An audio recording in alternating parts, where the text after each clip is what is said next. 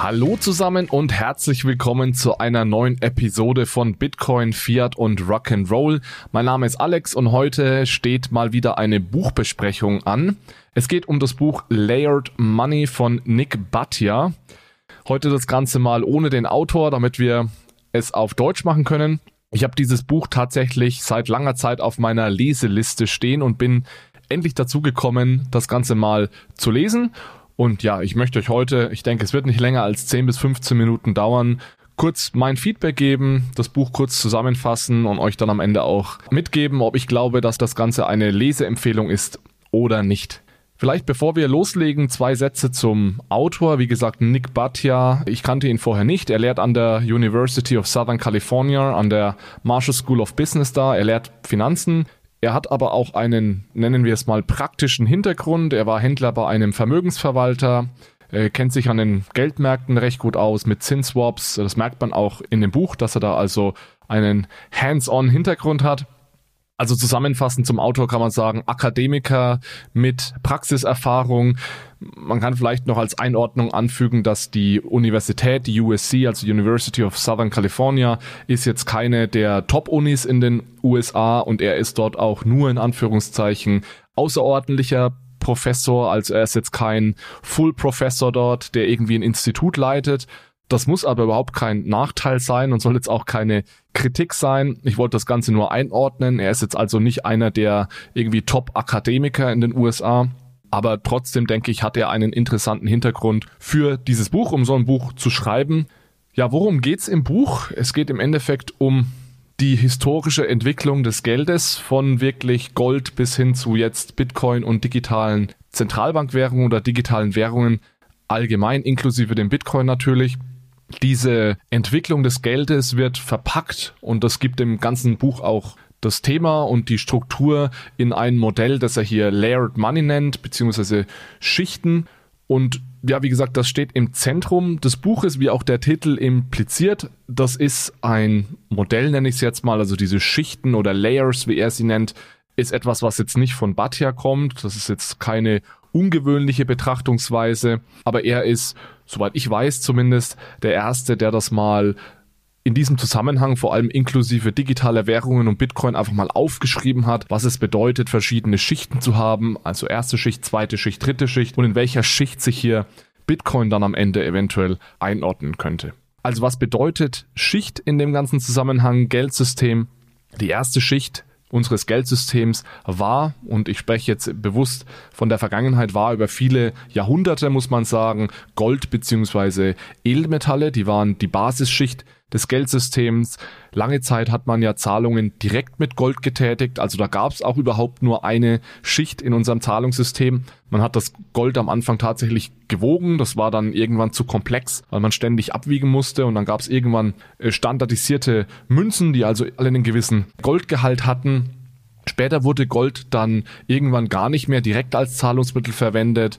Es hat aber immer als, sagen wir mal, Basis und, und Werteanker für potenzielle darüberliegende Schichten im Geldsystem agiert. Das heißt, wir hatten ja dann auch später den Goldstandard und so weiter. Das heißt, Gold war immer so dieser Basisanker bis Anfang der 1970er Jahre, als der Goldstandard final beendet wurde. Und seitdem haben wir dann eben etwas andere Geldsysteme.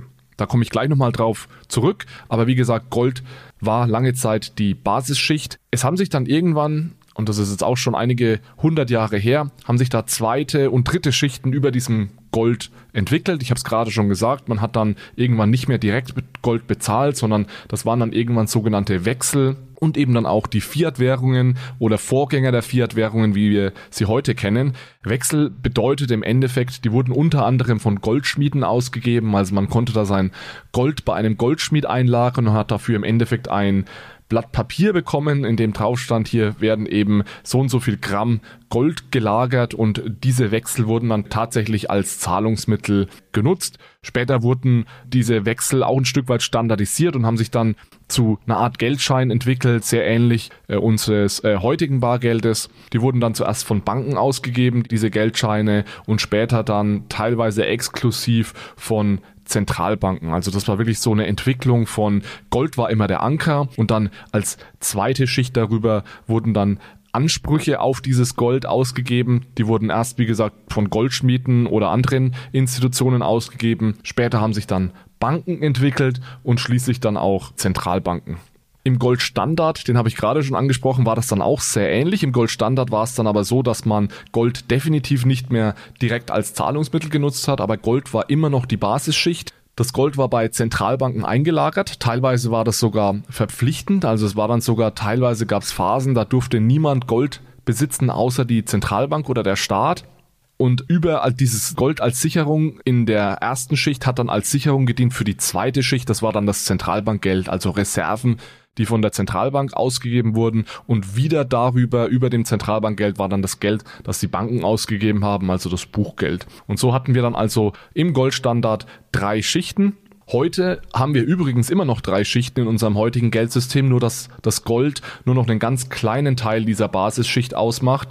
Der größte Teil der Basisschicht heute sind also Staatsanleihen normalerweise. Das heißt, das ist vielleicht auch eine ganz interessante Information für viele. Es ist nicht so, dass unser heutiges Geld gar nicht gedeckt ist, aber es ist eben nicht mehr durch Gold gedeckt, sondern vor allem durch Staatsanleihen. Also wenn man sich die Bilanz der Federal Reserve in den USA ansieht, dann macht Gold ich habe jetzt keine Zahl, ich würde mal sagen, weniger als ein Prozent aus und der allergrößte Teil sind US-Staatsanleihen. Ja, dieses Modell dieser Schichten, das nimmt Batja dann und wendet das eben auch auf digitale Währungen an, allen voran Bitcoin. Und hier ist eben sein Argument, das wird jetzt viele von euch nicht überraschen, dass Bitcoin eben potenziell eine neue Basisschicht werden könnte. Das heißt, das, was Gold über viele Jahrhunderte war. Das kann in Zukunft eben Bitcoin sein, weil Bitcoin eben auch dieses dezentrale Gut ist, das von niemandem ausgegeben wird und deswegen sehr gute Eigenschaften hat, um als dieser neutrale Wertanker zu dienen. Also eine Art neue Reserve- und Ankerwährung Bitcoin, die global im Endeffekt als Werteanker für die Schichten oben drüber dann agieren kann. Ja, vielleicht noch kurz zu meiner Kritik. Ich bin ehrlich gesagt ein Fan dieses Konzepts der Schichten. Auch wie gesagt, wenn das jetzt nicht von Batja kommt, das gibt's in Abwandlungen in ganz vielen Büchern und Papieren, die man in der Wirtschaftswissenschaft findet. Aber wie gesagt, er ist eben derjenige, der das jetzt mal populärwissenschaftlich und einfach verdaubar oder verdaulich aufgeschrieben hat, auch für, sagen wir mal, Nicht-Akademiker. Deswegen ist das Buch definitiv etwas Neues. Es macht, gibt auf jeden Fall einen Beitrag zur existierenden Literatur und macht dieses Thema sicherlich für viele auch erstmal äh, zugänglich. Es ist so, dass er hier, also Batja, einmal die Geschichte des Geldes und dann eine Einordnung auch Blockchain-basierter Zahlungsmittel inklusive Bitcoin auf deutlich unter 200 Seiten zusammenfasst und das muss eigentlich zwangsläufig zu oberflächlich sein und so ist es auch. Das sollte auch jedem bewusst sein, der das Buch in die Hand nimmt. Also es ist jetzt kein umfassendes äh, Lehrbuch oder Werk, das also einmal diese komplette Geschichte des Geldes und diese Einordnung verschiedenster Geldarten und Institutionen, die Geld ausgegeben haben, wirklich umfassend zusammenfasst, sondern es ist wirklich, würde ich sagen, eher ein vergleichsweise oberflächliches, aber dafür auch einfach lesbares Werk, das eben hier einen ganz speziellen Blickwinkel einnimmt und durch diese Brille dieser Schichten einmal auf die Geschichte des Geldes bis eben inklusive heute mit den digitalen Währungen blickt. Deswegen finde ich auch den Untertitel, der heißt von Gold und US-Dollar zu Bitcoin und digitalen Zentralbankwährungen fast ein bisschen übertrieben, weil da werden also Themen teilweise wirklich nur gestriffen. Diese Oberflächlichkeit, die führt dann dazu, dass eben sehr oft und sehr schnell viele Themen abgehandelt werden, teilweise auch sehr komplexe Themen nur kurz andiskutiert werden. Also es geht dann teilweise auch um Geldmärkte und Repos, also Repurchase Agreements, auch Stablecoin, das Thema wird relativ oberflächlich nur behandelt und das wird diesen Themen dann teilweise nicht gerecht. Und jemand, der da nicht bereits Vorwissen hat zu diesen Themen, der hat da teilweise meiner Meinung nach Schwierigkeiten, da wirklich etwas mitzunehmen oder dem Ganzen folgen zu können. Es geht in rund, ich würde sagen, 25 Prozent des Buchs um, Bitcoin. Leider sind diese 25 Prozent werden hauptsächlich dafür aufgewendet, um das Thema Bitcoin zu beschreiben, zu erklären. Also was ist Bitcoin? Und da hätte ich mir ein bisschen mehr Einordnung von Bitcoin in dieses Schichtenmodell gewünscht. Das macht er auch. Aber ich finde, man hätte da noch ein bisschen besser ja, herausarbeiten können, warum Bitcoin denn jetzt eine so gute Basisschicht ist. Insgesamt finde ich, ist das Buch am besten geeignet für Bitcoiner, die sich für unser Geldsystem interessieren und besser verstehen wollen, wie Bitcoin da eben reinpasst. und wie man Bitcoin eben im Lichte existierender geldtheoretischer Konzepte am besten interpretieren kann. Mein persönliches Highlight war tatsächlich die Aufbereitung der Geschichte der Banken und der Zentralbanken. Das ist zwar auch etwas oberflächlich, aber sehr schön herausgearbeitet und mit einem klaren roten Faden, wie es eben von diesen Wechselstuben zu Banken über Börsen bis hin zu Zentralbanken kam, wer da welche Rolle gespielt hat, ist alles sehr, sehr stark vereinfacht, aber so als oberflächlicher Einstieg fand ich das also den besten Teil des Buches. Am schwächsten fand ich tatsächlich den Teil zu Stablecoins und auch zu digitalen Zentralbankwährungen ich finde, das hätte man fast komplett weglassen können. Da hätte, glaube ich, er, dass sich einen größeren Gefallen getan, sich einfach auf Bitcoin zu fokussieren und da noch ein bisschen tiefer reinzugehen, anstatt dann noch, ich würde sagen, etwas lieblos ganz am Ende noch kurz was zu Stablecoins und digitalen Zentralbankwährungen zu schreiben. Also kurz und knapp, Bottomline, für mich eine Leseempfehlung, wenn man, sage ich mal, Bitcoiner ist, der sich sehr für unser Geldsystem interessiert. Für alle anderen würde ich sagen, gibt's bessere Bücher im Bereich Bitcoin und Krypto. Trotzdem lässt sich das Ganze sehr einfach lesen. Ich, mich hat das einen Samstag gekostet, dieses Buch zu lesen. Also, wenn euch dieses Thema generell interessiert, schnappt euch das Buch, opfert in Anführungszeichen einen Tag am Wochenende und lest euch das Ganze durch. Das war's von meiner Seite zum Thema Layered Money von Nick Bhatia. Den Link zum Buch findet ihr natürlich in den Show Notes. Wir freuen uns wie immer über eine gute Bewertung oder ein Like von euch. Wenn ihr das Buch gelesen habt, schickt mir gerne eine Nachricht, zum Beispiel in unserer Telegram-Gruppe, was ihr davon haltet, was euch gut gefallen hat, was euch nicht so gut gefallen hat. Und dann freue ich mich aufs nächste Mal. Bis dahin, vielen Dank fürs Zuhören. Ciao, ciao. Achtung, Disclaimer. Die Inhalte spiegeln die private Meinung der Hosts wider, dienen ausschließlich der allgemeinen Information und stellen keine Anlageberatung oder Kaufempfehlung dar. Es gilt, Do your own research, informiert euch, bevor ihr Investments tätigt.